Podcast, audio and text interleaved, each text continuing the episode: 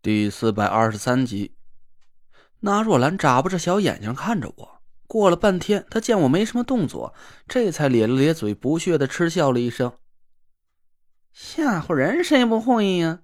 我可告诉你，你趁早离开阵法，乖乖认输，不然一旦真把你活埋在这里面，那滋味可不好。哎，你你干嘛？你干嘛了你？”就在纳若兰得意洋洋的劝降我的时候，我手里的一海扇突然飞向他面前的树苗。纳若兰占据的是前宫，面前整整齐齐的栽着三排树，每排三棵，一共是九棵。在他对面的位置就是大石头占据的坤宫，面前也栽着三排树，只是每排只有两棵。前三连，坤六段。我连续三次甩出了移海扇，每次移海扇都把纳若兰面前最中间的树给移到了对面的坤宫之中。转瞬之间，纳若兰面前就只剩了六棵树，她所在的位置和对面一下子就颠倒了过来，变成了土属性的坤宫。土克水，田慧文所在的坎宫散发出来的水行之气一下子就微弱了下来，他竟然被自己的队友给死死克制住了。纳若兰脸色大变。他一下子就明白了我的意思，赶紧收摄心神，把他的法力隐藏了起来。我阴阴一笑，就是现在。师兄，你准备好了吗？那就面对疾风喽！哎，哎呀，上当了！我……那若兰这才反应了过来，但是已经晚了。就在他隐藏了法力的一瞬间，田慧文所在的宫位没有了禁制，重新散发出了巨大的水行之力。水生木，正宫和巽宫里的两棵酸枣树突然得到了浑厚的水行滋养，一下子长大了几倍。粗壮的枝丫支撑着一片茂密的树叶，阵法之中瞬间就平地卷起了一阵飓风。几乎是与此同时，刚才还晴空万里、艳阳高照的天空，不知道从哪席卷过来一大片黑压压的乌云，咔嚓。那若兰惊恐的瞪大了眼睛，眼睁睁的看着一道青绿色的闪电从天而降，准确无误的劈中了他的大脑门。迅风震雷，皆生于坎水。等那若兰突然想起这句口诀的时候，他已经变成了一团漆黑的肥肉了。他定定的坐在地上一动不动，只有两只白的吓人的眼珠在一眨一眨的看着我。那师兄，你没事吧？田慧文赶紧跑过去查看纳若兰的伤势，我笑着摇了摇蒲扇。这一局啊，我已经赢了。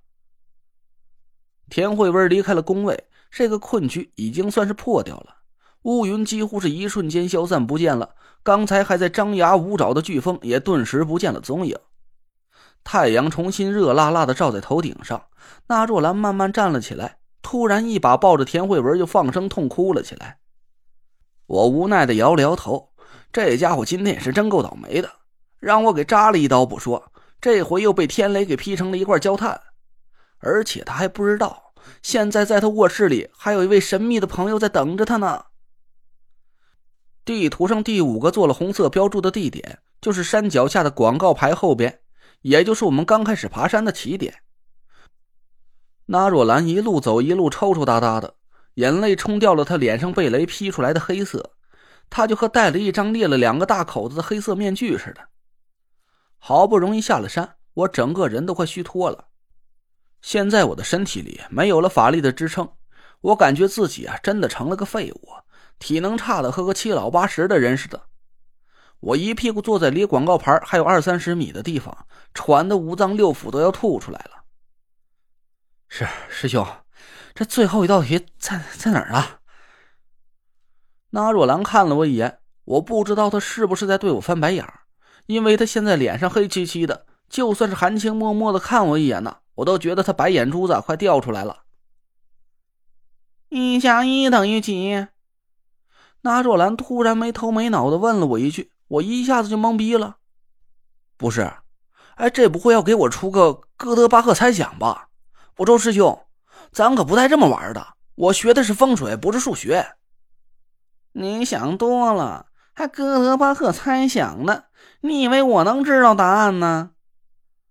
那若兰没好气的怼了我一句：“就是幼儿园的数学题，一加一等于几？不许想，立马说。二啊！我无奈的看着那若兰，她咧了咧嘴，可能是在笑吧。答对了，第五题你过关了。啊！我不敢置信的看着那若兰。不是就这么简单？你不是在骗我吧？爱信不信。那若兰没理我，她径直走到广告牌下面去换了衣服，还拿出毛巾来蘸了水，仔细擦着她那张黑漆漆的大花脸。我一头雾水的看她了半天，直到我确认他好像真的不打算再套路我了，我这才半信半疑的走到广告牌下边。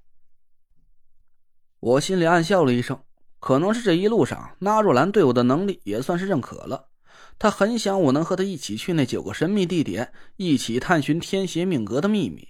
这第五道题目嘛，他也就不想再为难我了。我现在的体力啊，已经达到了极限。一旦我真的不小心折在第五道题目上，那他的天邪命格就没什么希望能解开了。我把厚重的冲锋衣给扒了下来，这已经不能算是一件衣服了，简直就是块吸饱了水的海绵。厚厚的里子早就被汗水给浸了个透湿，轻轻一拧，汗水就哗啦哗啦的流了下来。我赶紧换上了丢在广告牌下的衣服，突然感觉身上轻松了几百斤似的。连喘气儿都顺畅的，像是在清晨三四点钟的马路上飙车。哎，走吧，回家喽！我缓了口气对田慧文笑笑。那若兰白了我一眼，这时候她的大花脸已经擦干净了。我一想起来刚才她那副模样啊，就忍不住想笑。但现在我是虚弱的要死，连笑都感觉是一种重体力劳动。吃点东西再走吧，我也乏了。那若兰打开背包，掏出水和压缩饼干。